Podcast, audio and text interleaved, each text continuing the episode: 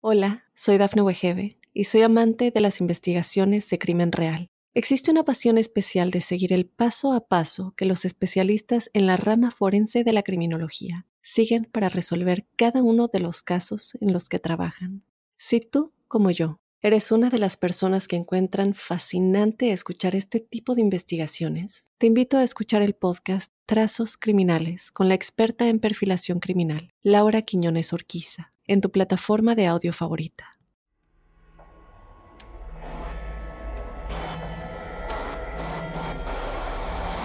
Observador Paranormal.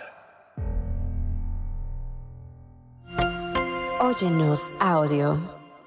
El día de hoy tenemos un programa realmente especial porque esa emoción con la que yo siempre escuché a Juan Manuel Torreblanca hablar de este personaje siempre me llenaba de una energía que yo decía, quiero conocer al mismísimo Sixto Paz. Y el día de hoy, no les miento gente, tengo así, estoy haciendo la presentación con la piel chinita, porque de verdad es una persona, se lo dije, se lo dije en la entrevista, parecía que estaba aquí. Fue una entrevista de verdad, eh, aunque digamos que puede ser, bueno, fue una hora que se me fue de voladísima pero la verdad estoy muy contento, estoy muy, muy contento, estoy muy emocionado de haber estado compartiendo el micrófono con Sixto Paz. Digo, y la verdad es una locura, es una locura como esta, estas emociones que siento, ¿no? De pronto es como... Eh, no sé, pienso mucho en mi, en mi escepticismo, ¿sabes? O sea, es como, ah, eh, será, no será, qué sé yo. Digo, quien no, no sepa quién es Sixto, por ahí hay un programa donde hablamos este, de los contactados más famosos, hablamos prácticamente eh, de él en algún momento, ¿no? Este, hablamos de, su historia, cómo fue que eh, fue contactado. Eh, estoy encantado, no sé qué decir, estoy muy, muy contento, estoy, la verdad, este, no sé, contento sobre todo porque las cosas creo que se dieron después de esta de, esta noticia de, este, que salió ahora el 26 de, julio eh, y que ya tenemos nuestro respectivo programa y que después salió la noticia, eh, Juan Manuel me agarró de sorpresa y me dijo, Sixto nos va a conceder una entrevista y creo que, no sé, se presta, se presta para que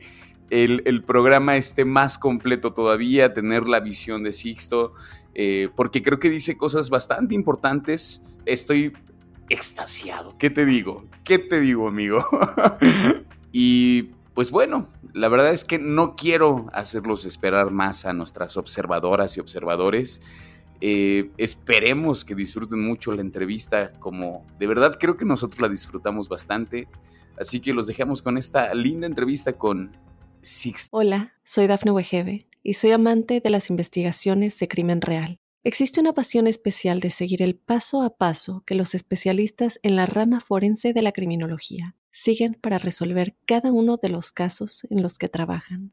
Si tú, como yo, eres una de las personas que encuentran fascinante escuchar este tipo de investigaciones, te invito a escuchar el podcast Trazos Criminales con la experta en perfilación criminal, Laura Quiñones Orquiza, en tu plataforma de audio favorita. Topas pues estamos con un invitado de verdad de lujo. Estamos, tanto Robin y yo, muy contentos de tener esta entrevista. Es una entrevista que pues, surgió con esta duda que teníamos de la desclasificación de todos los documentos que habíamos visto. Y estamos muy felices, mi querido Sixto Paz. Muchas gracias, brother. De verdad te agradezco profundamente que estés aquí conmigo y con Robin para platicarnos y digo, vámonos de lleno. A mí me gustaría mucho saber tu postura. Ves que te lo expuse directamente en un mensaje. Me gustaría saber, ¿tú qué piensas acerca de esto que está pasando en la desclasificación? Y antes de que me digas, porque a mí, en mi parecer, esto ya es algo, algo no me checa, algo no encuentro bien, porque ya había habido esta desclasificación. Ya el doctor Griega anteriormente ya lo había hecho delante de Incluso había traído más personas. Aquí solamente son tres. ¿Por qué es tan relevante, tan importante? Porque yo lo que no quisiera pensar es que parece como que nos están midiendo el hecho de cómo vamos a reaccionar ante una noticia así a nivel mundial. ¿Tú qué piensas? eh, que uno de ellos es intoxicador informativo. Ok. Ya, este, a mí me parece que David Grush, ya el, el oficial de inteligencia ahí, que es el que ha dicho que sí, que el gobierno tiene naves que se han estrellado y los cuerpos, y, y él tiene, conoce a los testigos y clave y todo, ya me parece a mí que es el intoxicador informativo el que en determinado momento va a comenzar a orientar la información a que, que, no tienen muy, muy, buenas intenciones, que estos seres realmente eh, no son de fiar, tratar de volver a lo mismo, de meterle miedo a la gente con respecto a la posible invasión o la presencia extraterrestre.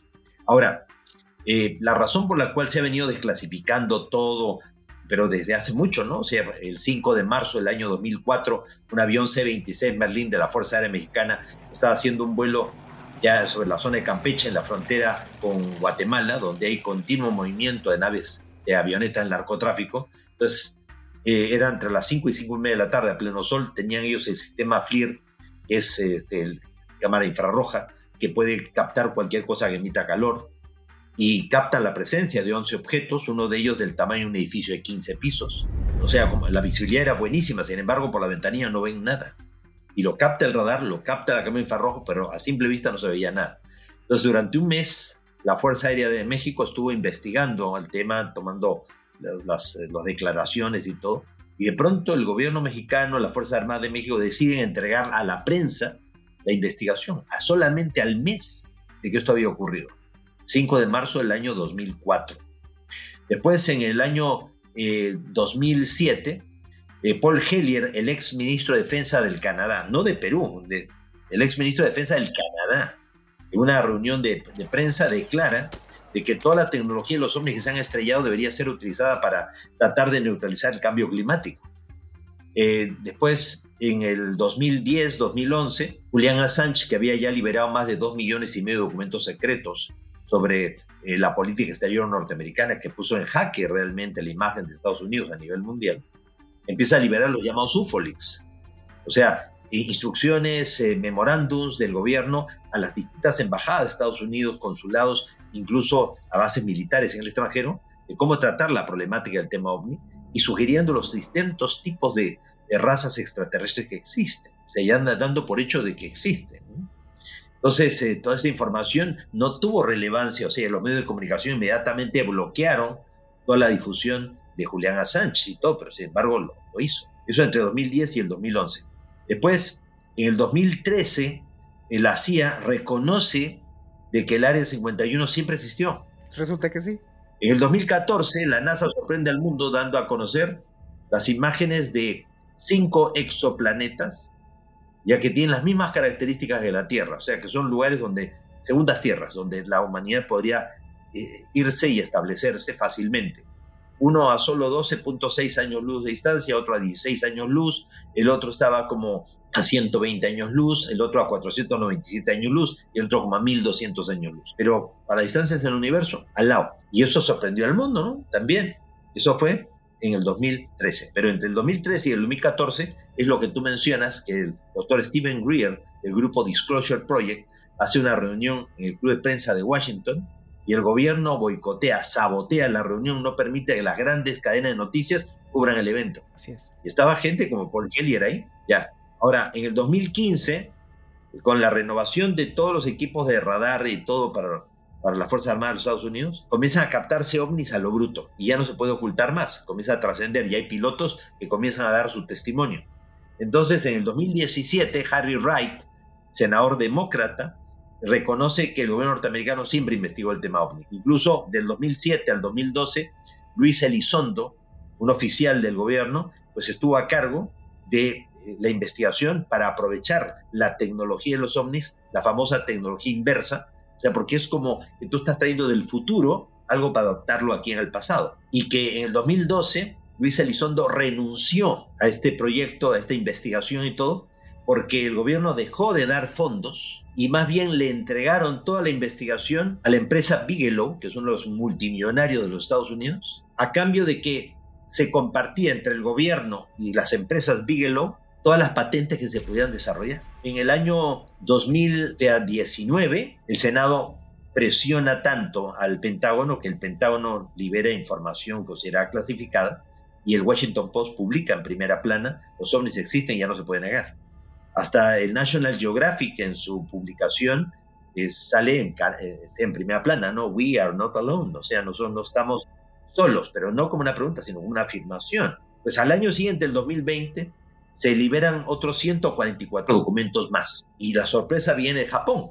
Japón declara que ha movilizado protocolos frente a una posible invasión extraterrestre, ya que se han registrado avistamientos ovnis, sobre todo Japón, como nunca antes se habían dado en todo Japón. O sea, nuevamente la imagen de, que son malos, que vienen a invadirnos, a hacernos daño. Bueno, el primero de septiembre del 2020 se registra una anomalía de 300 kilómetros de diámetro entrando por el Pacífico mexicano. Y se pensaba que era una tormenta tropical, sin embargo entró en tierra firme y se ubicó en la localidad del Cubo, cerca de Guanajuato, y en la fotografía por satélite se puede ver claramente que es como si fuera un engranaje dentado, pues entre el 2021 y 2022 se registraron tal cantidad de observaciones desde la Estación Espacial Internacional, la ISS, en la presencia de objetos de forma de cilindros de más de 100 kilómetros de largo. Y no tenía nada que ver con el tren satélite de Elon Musk ni Nápoles. Y que la NASA no sabía qué era. Ya en el 2022 se hace la audiencia pública, viene el, este, el Pentágono y da a conocer 400 casos. Pero ya no de meras observaciones de ovnis, sino de verdaderas interacciones de los pilotos, los militares con los ovnis. Cazándolos. Y la conclusión final de esa audiencia pública del 17 de mayo del año 2022 fue que los ovnis existen, que no son de la Tierra, que no vienen con malas intenciones, que son una tecnología que mucho supera lo que el ser humano ha desarrollado. Pero como bien tú has dicho, pues no tuvo la repercusión los medios de comunicación como que les importaba más hablar de los crímenes de, de, los bajos fondos y todo que tocar algo extraordinario que trae una revolución mundial. Y de pronto, ahora este año, 2023, en el mes de abril, a fines de abril, se hace una nueva audiencia pública, pero se convoca a todos los directivos de la NASA y se les obliga a que se pronuncien. Y dicen, bueno, sí, nosotros siempre hemos investigado el tema OVNI, pero no tenemos parámetros para investigar, no sabemos lo que estamos viendo. En ese momento, como corrigiéndoles o sea, el discurso, aparece Sean Kirkpatrick, es el enlace entre el Pentágono y la NASA, diciendo, no, no, no, sí sabemos qué son. Son objetos gigantescos en forma de cilindro de más de 100 kilómetros de largo que están soltando naves de corto alcance, drones en la atmósfera y todo, lo sabemos. Y ese discurso, ese, ese pronunciamiento de Sean Kirkpatrick contó con el aval de Avi este, este astrofísico de la Universidad de Harvard, quien ha dicho públicamente que él está convencido que los extraterrestres existen y que visitan la Tierra de tiempos inmemoriales. Y esto coincidió también con una investigación que hizo Avi Loeb con capitales privados, porque si hubieran sido capitales de gobierno, inmediatamente la censura y no sale nada a la luz. Con capitales privados, se va a investigar un ovni que en 2014 se estrelló en el Océano Índico, cerca de Papúa Nueva Guinea, en una misión llamada la Operación Galileo, y desciende en el fondo marino y rescata más de 715 esferas de titanio, ya restos de la nave que se estrelló, y que al parecer volvieron a su forma primitiva, original, como si fuera materia inteligente. Y ya el 26 de julio es que nos encontramos nosotros con la presencia de Ryan Graves, David Grush y David Fravor, excomandante del portaaviones Nimitz, o sea, no de, no de un barquito de, de, pasajeros así, de tipo lanchita de, recreo, no. Quien dice que él, ellos persiguieron realmente al Omni Tic Tac, o sea, que parecía una pastita de caramelo que hacía los movimientos más insólitos que se podían imaginar. El caso de Ryan Graves, que él dice,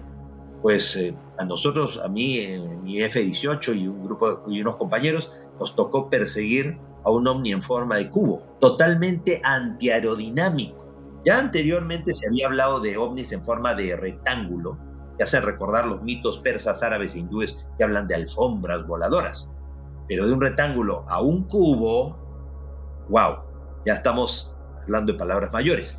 Y era un cubo que estaba metido, suspendido dentro de una especie de burbuja como de cristal. Ahora, eso de un cubo nos hace recordar de que en la Meca, o sea, allá en el Islam, está el santuario de la piedra de la cava, que es un santuario, una capilla pequeña, negra, que tiene una esquina, una piedra que vino literalmente del cielo, es un meteorito. Y según las creencias islámicas, hay otra o sea, otro santuario, pero volador, en el aire, en el espacio, eh, sobre la vertical de donde se encuentra este, el santuario de la Meca, pero en el, en el cielo, o sea, otro cubo volador. Y resulta ser que Ryan Grace tuvo un encuentro con el cubo. Entonces, lo cual nos demuestra cómo nuestras religiones están íntimamente relacionadas con el tema ovni. Y de la NASA, por ejemplo, algo que me, de verdad, entre me indignó y me enojó, la verdad, fue lo que la NASA dijo, bueno, ya, voy a hablar, porque era demasiada la presión con esto que pasó en la noticia reciente.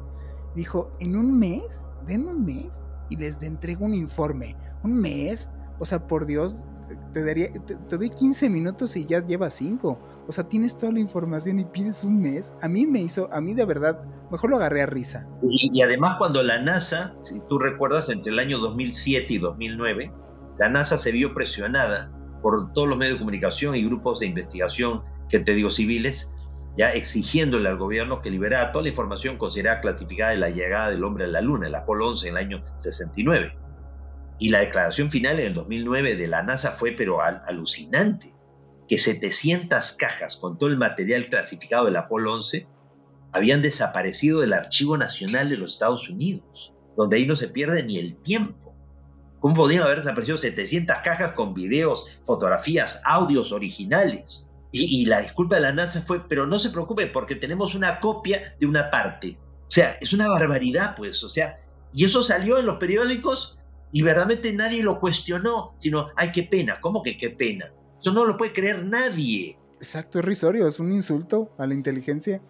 Un insulto a la inteligencia, pues, y al sentido común. Entonces, a mí me queda claro que la NASA tiene una postura también de ocultamiento. Es, eh, eh, es también como, viste tú, que el radiotelescopio de Arecibo, que, había, este, que estaba justamente eh, siendo utilizado para el proyecto SETI de búsqueda vía inteligente, se vino abajo, se desplomó, se destrozó, se dice, falta de mantenimiento. ¿Cómo que falta de mantenimiento? ¿Cómo no le vas a dar mantenimiento ya a un radiotelescopio que vale millones y que ha aportado tanta información al mundo y todo? No, que se desplomó porque se malogró, rompió el plato y ya, ya no sirve. ¿Cómo que ya no sirve?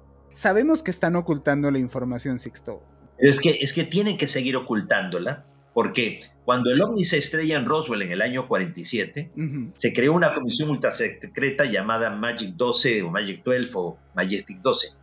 Eh, seis altos científicos y seis altos mandos militares iban a formar esta comisión secreta. Los científicos para tratar de aprovechar la tecnología de los ovnis en beneficio de la Fuerza Armada de los Estados Unidos, la famosa tecnología inversa. Y los seis científicos, o sea, o los militares, perdón, iban a tratar de hacer lo imposible para amedrentar testigos, destruir evidencias o esconder pruebas, ya incluso si tuviera que llegarse al caso, deshacerse de testigos. El primero de esos seis altos mandos militares que quiso liberar la información fue el almirante James Forrestal, secretario de Estado del presidente Harry Truman. nada más. Y él le dice al presidente, oye Harry, no podemos seguir ocultando toda esta información, se la debemos al pueblo norteamericano y al mundo. Inmediatamente lo internaron a James Forrestal en un sanatorio para enfermos mentales y se cayó de un alto piso. Dice que, se, que lo suicidaron, perdón, que se suicidó. Entonces, él y, y, muchos científicos y muchos investigadores han desaparecido. No es solamente que liberen información, van a tener que dar cuentas de todos los asesinatos. ¿Y tú crees realmente que sí llega un punto en el que, yo digo que sí, pues, pero yo quisiera saber tu opinión, en el que ya no puedan detener que sí, o sea, así como... Es que ya no lo, ya no lo pueden detener, pero ¿qué puedes hacer para, no pudiéndolo detener, conseguir que la gente termine sabiendo menos que al principio? Haces que circulen muchas verdades y mentiras, que se mezclen tan ingeniosamente con lo poco que se sabe, que al final la gente te va a terminar sabiendo menos que al principio. En 1997 se cumplían los 50 años del, del caso Roswell. El gobierno norteamericano estaba por ley obligado a tener que liberar toda la información considerada clasificada sobre el caso Roswell. Y de pronto aparece Ray Santilli, un inglés, eh, un director de videoclips musicales en Inglaterra, que dice, afirma que su empresa lo envió a adquirir filmaciones inéditas del rey del rock, Elvis Presley, en el mercado negro norteamericano para lanzar una nueva compañía discográfica de material de Elvis y que no encontró estas filmaciones inéditas en el mercado negro, pero sí encontró la supuesta autopsia del extraterrestre de Roswell. O sea, no encontró a una estrella fallecida se llevó un fallecido estrellado, como si fuera lo mismo. Es ridículo, pues. 300 personas que intervinieron en el caso Roswell, todos coinciden que eran seres de metro veinte estatura con cuatro dedos en cada mano y en cada pie. Y, o sea, al final nos muestran una autopsia de un personaje de un metro cuarenta con seis dedos en cada mano y en cada pie. Es como que te digan que de la escena del crimen vieron salir a un muchacho güero, un muchacho rubio, un metro noventa, que cojeaba en la pierna derecha y metimos a la, a la cárcel a un muchacho moreno, un metro sesenta, manco. Entonces, es una burla. Y entonces, tú que, ah, yo sé porque a mí me consta, yo he vivido muchas cosas contigo, lo sabes, y me consta que tú sí tienes comunicación con ellos. ¿Ellos qué te dicen de toda esta situación, Sixto? ¿Hay una esperanza de todo esto? E, e, ellos lo que dicen, bueno, lo que ellos ya dijeron, y eso está publicado en mis libros y es parte del discurso que permanentemente siempre doy, ¿no? Con respecto al cuando cuento mis experiencias. Que en el año 87 tuve la oportunidad de, subir al de una nave extraterrestre. Esta nave entró una nave mayor que hizo la increíble distancia entre la Tierra y Ganímedes, una de las de Júpiter, 600 millones de kilómetros de distancia en aproximadamente unas tres horas de la Tierra. Y allí en Ganímedes tuve la oportunidad de dialogar, de estar con gente que ha sido extraída de la Tierra en los últimos 300 años gente que está siendo preparada para ser de vuelta a nuestro mundo, gente que ha sido recuperada de lugares como el Triángulo de las Bermudas, el Triángulo del Pacífico, regimientos completos que han desaparecido de guerras. Y esa gente me decía que a partir de agosto del 87 las iban a empezar a devolver, a reinsertar, a infiltrarlas en nuestro mundo como quinta columna, para que accedan con el tiempo a medios de comunicación, a puestos de poder, y para que empiece a generarse una reacción en cadena de liberación de información. Y a la vez también para que hayan personas clave en momentos clave. Por ejemplo, cuando en 1989 pues se libera, este, o sea, aterriza un ovni en un parque público a 500 kilómetros al sur de Moscú, en un lugar llamado Voronezh, y todo el mundo lo vio. La agencia TAS, la agencia oficial soviética, conocida más por dar, por ocultar la información que por darla a conocer, como parte de la política de Glasnost, de la política de transparencia informativa, pues dio a conocer ya de que el ovni había aterrizado en el parque público y todo el mundo lo había visto. Ese mismo año 89, en la plaza de Tiananmen, en Beijing, ya se hizo este, una revuelta estudiantil universitaria contra el régimen comunista chino. Entonces se enviaron los tanques para literalmente aplastar la insurrección. Y se ve claramente, está el video de un ciudadano que se coloca delante de los tanques, o sea, son como cuatro o cinco pistas y todos venían en fila. Entonces se pone delante de los tanques y los tanques tratan de avanzar y no pueden. Oye, van a aplastar a los muchachos, ¿qué les cuesta aplastar a este? Y nada, por más que intentaban, no lograban aplastar. Ya sea que este señor dominaba el, el chikung o el tai chi o cualquier energía de esas, no lograban avanzar. Pues, ¿qué hicieron? Los tanques se separan para avanzar todos en bloque, entonces si uno no pasa, los otros sí pasan. Pues él dio un paso hacia atrás, un paso hacia adelante, y todos los tanques se volvieron a juntar. Y no llegaron, o llegaron tarde, y al final, o sea, realmente los muertos fueron mínimos, y a pesar de que no le gusta, o sea, el Partido Comunista Chino y tuvo que hacer concesiones y hubo cambios significativos en China. Eso en el 89. En el 91 hubo golpe de Estado contra Boris Yeltsin, tomaron prisionero a Mikhail Gorbachev, venían los tanques por las calles y una señora se colocó delante de los tanques y ahí no lo dejaba pasar. Entonces los militares dijeron, señora, por favor tenga la bondad de hacerse a un lado, ya porque vamos a llegar tarde a un golpe de Estado. Imaginen que van a pensar que uno llega tarde al golpe de Estado. Entonces ella les dice, bueno, si van a matar a otros, empiecen por matarme a mí, que podría ser la madre de ustedes. Se bajan del tanque, la abrazan, se ponen a llorar, la gente envalentonada por la actitud de la señora salen de las casas, rodean los tanques y fracasó el golpe de Estado, buscaba justamente volver a colocar el Partido Comunista Ruso ahí en el poder y todo. Entonces, personas clave en momentos clave. Entonces, todo esto que se está liberando dentro del Congreso norteamericano y todo, a pesar de todo lo que se está haciendo en contra y todo, pues es, parte de estos eh, insertados o, reinsertados o, gente que ha sido devuelta. Y obviamente siempre existe la posibilidad de que se quiera desviar realmente la atención y se quiera manipular y todo, pero también ya se han tomado las previsiones. O sea, sí, yo lo sé que hay como una especie de plan. Un juego de ajedrez, recuerda ya, Juan. Entonces, tú tienes ya no solamente que pensar qué movimiento vas a hacer, tienes que pensar todos los movimientos que el otro va a hacer a partir de lo que tú estás moviendo. Creemos en una inteligencia muy a la medida de nosotros y ellos obviamente en una superioridad. tendrían que ver las jugadas de ajedrez hasta el jaque mate. Sí, sí, sí, ya, ya todo. Entonces, si hay como una especie de planificación que va haciéndose, ejecutándose, ¿va a llegar un momento de jaque mate? Este, no se pierde el próximo capítulo de esta serie. no, no. ¿Tú qué crees? O sea, digo, a carácter así de, yo sé que es positivo, pues. Realmente tanto va el agua al cántaro que al final lo parte. O sea, ya se está desarrollando en la gente un nivel de escepticismo con respecto a todo lo que el gobierno libera. La gente eh, prefiere investigar por su cuenta, eh, creer realmente la información que llega a través de corrientes no gubernamentales ni oficiales. Las personas que nos escuchan, Sixto, nos escuchan mucho Sudamérica, nos escuchan de Estados Unidos, este, nos escuchan de Chile, Guatemala, Bolivia. A todas estas personas en su diario vivir, lo que se preguntan muchas veces es, porque justo lo, que pasó con la noticia de la desclasificación. Mucha gente decía, ¿van a venir a pagarme la renta? ¿Van a, pagarme la hipoteca? Pues entonces yo tengo inmerso, estoy inmerso en unos problemas del diario, ¿no? Entonces a mí qué me beneficia o qué no. Uno que en su, en su unidad, en su círculo cercano, esta noticia para las personas, ¿qué es lo que realmente les implica? ¿Qué les cambiaría en la vida? Porque ni siquiera lo dimensionan. El hecho de admitir que hay vida allá afuera, que ya sería un asunto de verdad ilógico pensar que no hay vida allá afuera y que está aquí. O sea, las implicancias son mayúsculas porque si aceptamos de que nos están visitando, necesariamente tenemos que unirnos todos como una sola gran nación frente a los visitantes. Ahora, si desaparecen las fronteras, se reduciría al mínimo la clase política.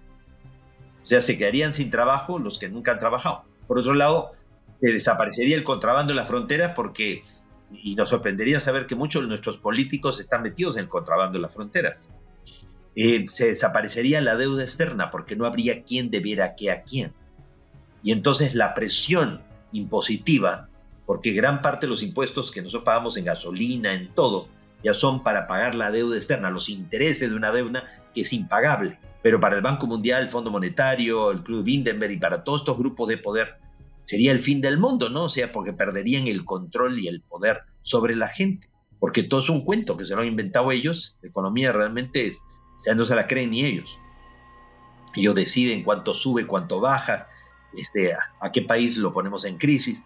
Pero todo eso desaparecería si, si nos obligamos a todos a unirnos en toda una sola gran nación. Ahora, el único problema es que de pronto aparezca una potencia, sea una potencia mundial, ya sabemos cuál, y que diga de que sí, hay que unirnos todos como una gran potencia, pero nosotros somos los que vamos a tomar las decisiones de quién viaja dentro del, planeta, ya, y este, eh, las leyes que se van a imponer, todo pensando en lo mejor para ustedes, y entonces que quieran imponer no un gobierno compuesto por verdaderamente místicos o por científicos o por gente, grandes filósofos de moral y ética, sino a los mismos políticos de siempre.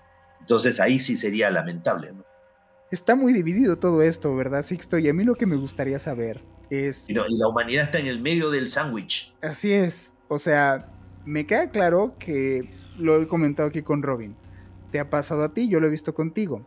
O sea, hay mucha gente que tus detractores o la gente que dice mal o habla mal de ti, dice, ay, es que este está inventando, ¿no? Inventa cuentos o inventa sus experiencias, bla, bla, bla, bla, bla.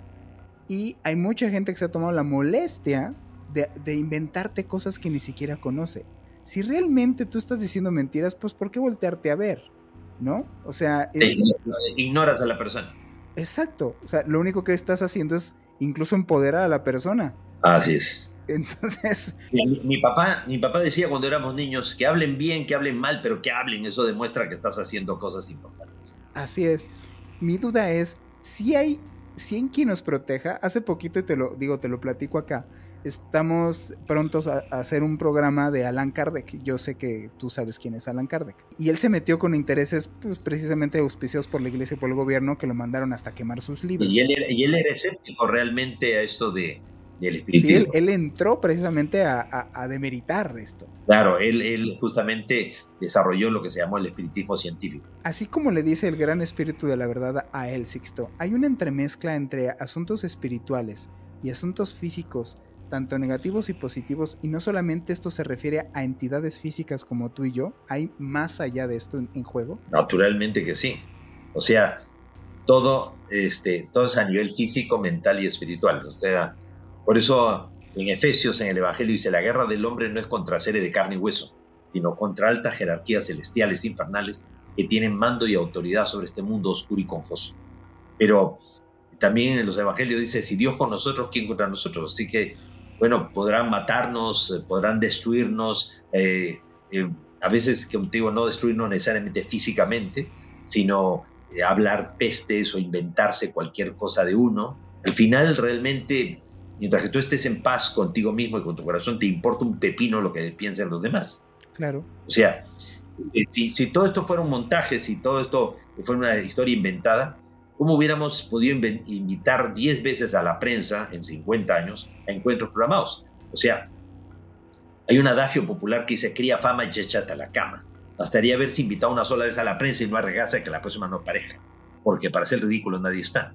Y aparte de esas 10 veces que se ha invitado a la prensa, ha habido otras 8 veces que nosotros no invitamos a los periodistas, los periodistas se invitaron solos. Vino una juez, vino este, de pronto eh, un psiquiatra, nos acompañó a la isla de Pascua. Este, en el año 2009, por ejemplo, este, estábamos en Rasal, en el Pirineo Aragonés, y de pronto estábamos en una salida y llega la periodista Ángeles Macua de Telemadrid y su camarógrafo Ángel Valcárcel, también de Radio Nacional de España.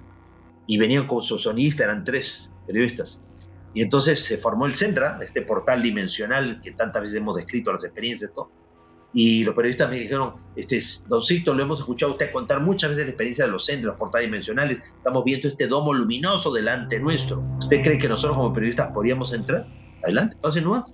Y los tres entraron y cuando salieron 15 minutos después, decían, don Sixto, no sabemos si hemos estado días, semanas, meses o años en esa otra realidad. Eran unos seres altísimos, nos llevaron por lugares increíbles. Usted no se imagina. No, yo sí me imagino. No yo de, estos encuentros digo, y yo soy testigo de esos testigos, que yo sé que, que fue así. O sea, yo comentaba con Robin cuando tú viniste a Aguascalientes, yo hasta decía, es que podrías llegar a, pensar culpar a los organizadores, ¿no? De que se estén viendo. Y el organizador era yo. Entonces, pues ¿cómo? ¿De qué manera yo iba a decir, ah, sí, me estoy boicoteando a mí, a mí mismo? No hay manera.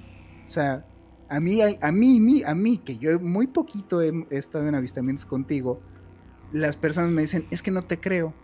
Sinceramente ya este punto ya es así de, a mí me vale un queso. O sea, que no me creas, pues yo sé lo que vi contigo, pues. No cambia las cosas. Y es difícil, tú hablaste esa vez conmigo y yo añoraba tener una experiencia, al menos un avistamiento que ya, vaya que tuve varios contigo y después entra en una especie, uno de un compromiso muy especial, porque ya no es, bueno, cómodamente me queda la duda y entonces puedo, pues quieras o no, seguir como portándome mal si quieres, ¿no? Pues ya, digo, en una de esas, quién sabe, pero como ya sabes cómo está la cosa, se vuelve un compromiso muy difícil a veces de, de sopesar. No me imagino cómo es para ti. Sí, este, hace como más o menos cinco años atrás, ya para aquellas personas que dicen, ah, siempre está hablando de experiencias que tuvo en los primeros años y todo así, cualquiera y todo, pero ya, ya no ha tenido contacto. O sea, el contacto continúa conmigo con mucha gente. Esta no es la experiencia de Sisto Paz, es la experiencia de un colectivo de personas. Hace como cinco años atrás, ahí en Monte Shasta, en California, y en base a mensajes recibidos por la propia gente de nuestros grupos, de ahí de Los Ángeles y San Francisco, la nave aterrizó como a 500 metros, ya todos lo vimos, éramos más de 80 personas, testigos, los, guías pasaron físicamente caminando al lado nuestro y se formaron tres sendas y la gente fue entrando de grupos ya en esos portales dimensionales. Esto fue en el 2018. O sea, últimas experiencias, hemos estado hace unas semanas atrás en Sedona y en, en Monte Shasta, ya y, han habido avistamientos y, ha habido experiencias interesantes. o sea que el contacto continúa después de tanto tiempo y, muchos de nuestros grupos han seguido teniendo experiencias y han tenido contactos físicos y eso me enorgullece a mí porque ya te digo, no es solamente las experiencias que de ir acumulando experiencias para tener que contar, sino ver cómo la gente que siguió realmente las pautas y se comprometió con ellas han tenido también una respuesta pues, igualmente positiva y contundente y que tiene mucho que aportar. Pues Sixto, ya estamos casi llegando al final de esta entrevista. Y a mí me gustaría mucho, digo, esperemos, tú y yo sabemos que estamos en la mejor, la mejor disposición de que en noviembre podamos tener una reunión, una salida contigo. Esperemos que las cosas se hagan como estamos pensando que se hagan, positivamente. Un mensaje que tú quisieras dar a la gente que nos está escuchando acerca de, del que está confundido. Ese es el que me interesa, el que le ha bombardeado la, la cabeza todas estas noticias y que yo al menos mi discernimiento llega al punto de decir, a mí me están vendiendo gato por libre y me gustaría que de ti les, dieras un mensaje a esas personas que están confundidas acerca de el tema de los extraterrestres, sus intenciones y el tiempo que estamos viviendo ahorita. Por eso, la mejor manera de mantener a la gente en el mismo nivel de ignorancia es liberando medias verdades y mentiras, que se mezclen con lo poco que se sabe. Entonces, eh, para acceder a la verdad en una época como esta, hay que saber combinar el instinto, la intuición y la inteligencia, y una sobredosis de sentido común. Entonces, hay cosas que pueden parecer muy coherentes y muy lógicas, pero si internamente algo te dice como que hay algo que no está bien, confía más en tu intuición. Y si tu intuición no te dice mayormente nada, busca siempre la lógica y la coherencia de las cosas. Vivimos en un universo sin límites. El único límite es nuestra ignorancia.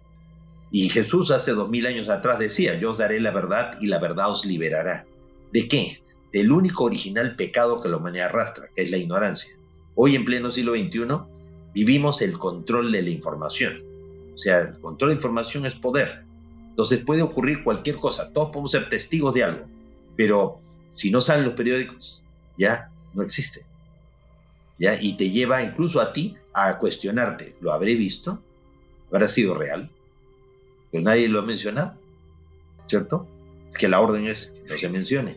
Entonces confíen realmente en su propio discernimiento, en su propio eh, análisis objetivo. Y Monseñor eh, Corrado Balducci, teólogo Vaticano, cardenal de la Iglesia Católica, declaró en una de las últimas declaraciones, estamos en una época en donde muy fácilmente uno puede inventar pruebas. Cualquier persona que tenga un ordenador más o menos potente y, tenga buenos programas de diseño gráfico puede inventarse cualquier cosa. Por eso hemos vuelto a esa época en donde lo importante son los testigos a uno gente que tiene más que perder que ganar contando su experiencia. Y hemos visto a militares de alta graduación ya contando sus experiencias y en ellos sí creo, en otros no, pero y justamente el común denominador de las declaraciones es que estamos frente a una potencia cósmica que no viene con malas intenciones. Y eso verdaderamente es como echarle en cara a aquellos que quieren justamente eh, orientar todo a una posible invasión, a mm, sospechar de los, ¿no? Como cuando la declaración en el año 2010 de Stephen Hawking, la mente más brillante del mundo, ¿no? Y que él está convencido que los extraterrestres existen, pero este, que tengamos cuidado, que no busquemos tener contacto con ellos, podrían venir a invadirnos o a conquistarnos. Y eso nos recuerda aquel adagio que dice, aquel dicho, ¿no? El que es ladrón cree que todos son de su misma condición. Creemos que ellos van a comportarse con nosotros como nosotros comportaríamos con ellos. ¿no? Así es, justamente. Mi querido Robin, ¿alguna otra duda que tú tengas con Sixto? No, yo, yo estoy encantadísimo, Sixto, por el hecho de que hayas aceptado nuestra, la, entrevista, que nos la hayas concedido. Yo creo que toda la gente que nos escucha va a estar bien, bien agradecida con esta plática. Yo, la verdad, intervine poco porque para mí Juan es un, una persona que yo admiro mucho, para mí es también un gran conocedor de estos temas. Yo ya te conocía, eh, sobre todo por muchas pláticas con Juan, y la verdad eh, estoy encantado, estoy encantado. Siento que estás aquí en este cuarto que estamos platicando aquí en cortito, y ojalá que tengamos oportunidad de, de estrechar la mano, de poder platicar, de tomarnos un café. Estoy muy emocionado, de verdad, muy, muy emocionado, Sixto. Muchísimas gracias. Te agradezco, Robin, y, este, y como la mente es creadora, así será, muy pronto. Muchas gracias, de verdad, Sixto, muchas gracias. Gracias a ustedes, chicos. Y aprovecho solamente para una pequeña propaganda. Como estamos cumpliendo 50 años de contacto, ha salido este libro de la editorial Colima Books de Madrid, España, que se llama El Contacto Extraterrestre. Son más de 500 páginas de una antología de todas las experiencias más extraordinarias que hemos tenido estos 50 años con una visión retrospectiva a la luz de la madurez de los años para entender por qué y para qué. ¿En dónde lo encuentra la gente, Sixto? Esto lo encuentra pues a través de Amazon Books, a través de Barnes Noble, o sea, eh, directamente a la editorial www.colima con K, Colima Books, editorial, perdón, editorialcolimabooks.com. Ok, y también sabes qué, me gustaría que compartieras en dónde vas a estar, tus eventos y... Ah, pero y, también estos libros ya están en las librerías de México, ah, por si acaso. Ah, perfecto. Ah, por supuesto. Para que la gente vaya, yo quiero uno, yo voy a meterme, porque yo no sabía, yo digo, yo tengo varios libros tuyos, y yo no sabía que estaba saliendo este libro, para invitar a la gente que se metan, a que, a que compren tu libro, y también invitarlos, porque yo sé que tú tienes varios eventos, haces incluso un martes ufológico en Instagram. Sí, todos los días martes eh, a partir de las 7 de la noche hora de Lima, 6 de la tarde hora de México, contesto todas las preguntas que la gente me envía a mi correo electrónico sixtopaswells.gmail.com Entonces me envían ustedes sus preguntas y yo las incluyo y las contesto en estos martes ufológicos en Instagram de acceso gratuito, es abierto para todo el mundo.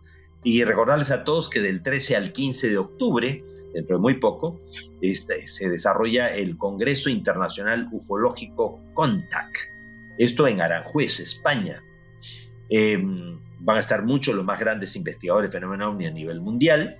Ustedes pueden informarse al teléfono 34 653 95 2625 34 653 95 2625 o a la página web www.contactcongress.es. Perfecto, vamos a también dejar ahí los números para que lo, que lo que nos acabas de dictar tengamos ahí las personas lo puedan checar en nuestra modalidad de video que vamos a hacer. Sí, sí, y en la, y en la página web www.sixtopaswells.com ahí va a encontrar usted muchísima información de actualidad respecto al tema contacto. Perfectísimo, muchas gracias, muchas gracias hermano, de verdad. Te abrazo desde acá. Eh, gracias por la relación que tenemos.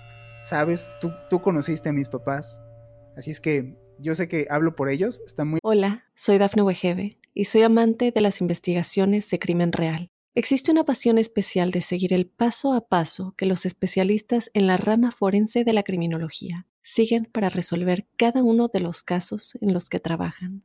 Si tú, como yo, ¿Eres una de las personas que encuentran fascinante escuchar este tipo de investigaciones? Te invito a escuchar el podcast Trazos Criminales con la experta en perfilación criminal, Laura Quiñones Orquiza, en tu plataforma de audio favorita. Agradecidos donde están de que tengamos tú y yo esta plática. Claro que sí. Pues muchísimas gracias. Mira, tengo que confesar que no quise hablar mucho porque de pronto, digo, se lo comenté ahí a, a Sixto también como eh, yo, yo, lo he dicho abiertamente, ¿eh? yo soy un neófito a veces para muchos de estos temas, eh, pero me, me, gusta mucho escuchar. A mí me pareció, no sé, fue como una, una entrevista bastante amena, muy informativa.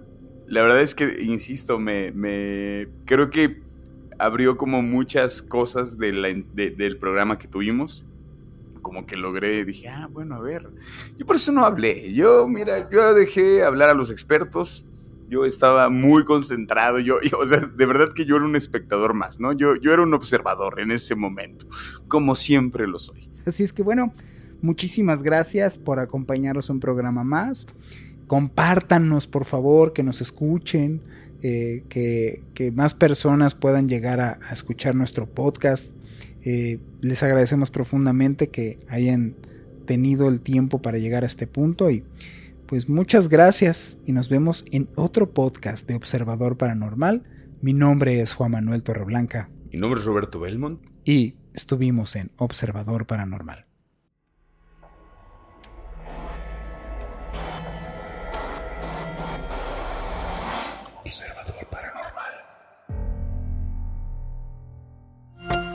Óyenos audio. Hola, soy Dafne Wegebe y soy amante de las investigaciones de crimen real. Existe una pasión especial de seguir el paso a paso que los especialistas en la rama forense de la criminología siguen para resolver cada uno de los casos en los que trabajan. Si tú, como yo, ¿Eres una de las personas que encuentran fascinante escuchar este tipo de investigaciones? Te invito a escuchar el podcast Trazos Criminales con la experta en perfilación criminal, Laura Quiñones Orquiza, en tu plataforma de audio favorita.